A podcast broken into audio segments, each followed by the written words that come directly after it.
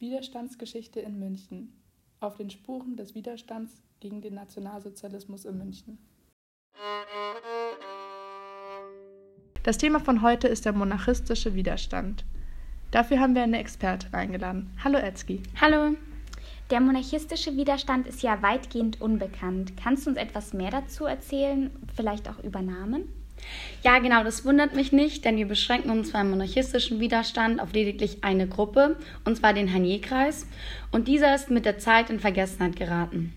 Personen aus der Bevölkerung, welche Anhänger des monarchistischen Gedankens waren, begannen sich zu organisieren. Überwiegend waren dies Mitglieder der ehemaligen Bayerischen Volkspartei BVP, der Bayernwacht sowie vor allem des Bayerischen Heimat- und Königsbundes BHKB. So wurde bei privaten Zusammenkünften der monarchistische und bayerische Gedanke weiter gepflegt und zum Ausgangspunkt war eine erhoffte politische Neuordnung genommen.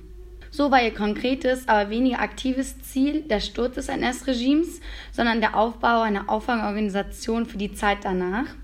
Also konkret ist zu sagen, dass ihr wichtigstes Ziel die Wiedereinführung der Monarchie nach der Zeit des Nationalsozialismus war. Interessant. Was kannst du uns zu der Gründungsgeschichte bzw. den Mitgliedern sagen? Mhm. Wichtig ist zu wissen, dass Heinrich Weiß, welcher von 1887 bis 1963 lebte, sowie Margarete Freien von Stengel eine führende Rolle in diesem Kreis übernahmen. Unterstützt wurden sie ab Sommer 1935 von Wilhelm Seuter von Lötzen und Josef Zott welcher sozialpolitische Ziele verfolgte und 1935-36 Beziehungen zum kommunistischen Widerstand aufnahm.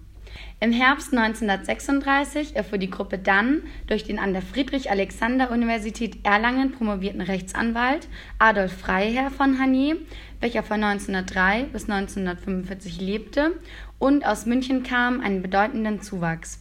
Er gab den Gruppenversammlungen durch regelmäßige Treffen eine feste Form und politisches Gewicht. Somit ist er auch der Namensgeber.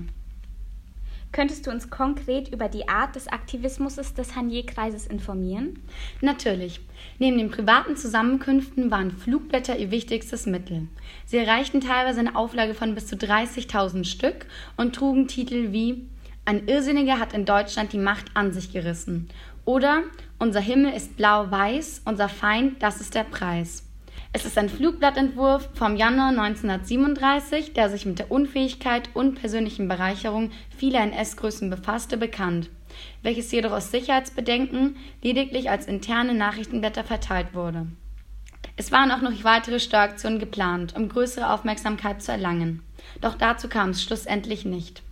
Gerne kann ich einen Ausschnitt aus einem solchen Verfassten vorlesen. Bitte. Denkt nach.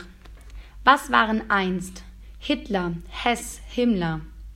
Was waren Göring, Ribbentrop, der bayerische Minister Wagner, Schmidt, genannt Baldur von Schirach, Fieler, Weber Christian und so weiter und so weiter? Wer von diesen Bonzen hat keine Villa, kein Landgut, kein Auto etc.? Woher, woher haben diese Großbonzen das Geld für ihren Luxus? Antwort an den Schmidt von Koche. Ähm, ich würde gerne zur Erläuterung anfügen, dass das Pseudonym Schmidt von Koche für Hanier steht. Und was ist letztlich aus den Mitgliedern des Hanier-Kreises geworden? Es ist bekannt, dass bereits 1936 die Kommunisten Max Troll mit dem Spitznamen Theo sowie Michael Fischer durch die Gestapo eingeschleust wurden. Diese berichteten der Gestapo unmittelbar über ihre Gespräche, sodass diese stets bestens informiert war. Jedoch schlugen diese erst am 4. August 1939 zu. Über 150 Personen wurden wegen illegaler Organisation verhaftet und inhaftiert. Die weniger belasteten aktiven Monarchisten wurden ab Weihnachten 1939 aus der Haft entlassen, die Mehrzahl der übrigen wurde im Verlauf des Krieges freigelassen. Den verbliebenen Gefangenen wurde erst im Juni 1944 der Prozess vor dem sechsten Senat des Volksgerichtshofs im Münchner Justizpalast gemacht. Die acht Angeklagten wurden zu unterschiedlich langen Zuchthausstrafen und dem Verlust der bürgerlichen Ehrenrechte verurteilt. Durch unglückliche Umstände war die Verhandlung gegen Josef Zott abgetrennt und verschoben worden, so dass sein Prozess erst am 20. Juli 1944 stattfand. Adolf Freiherr von Hanier starb am Tag seiner Befreiung aus dem Zuchthaus Straubing am 12. Mai 1945 an Hungertyphus als Folge der Haftbedingungen. Wie wird heute noch an die monarchistische Widerstandsgruppe erinnert, beziehungsweise gibt es Möglichkeiten zum Besuch von speziellen Orten?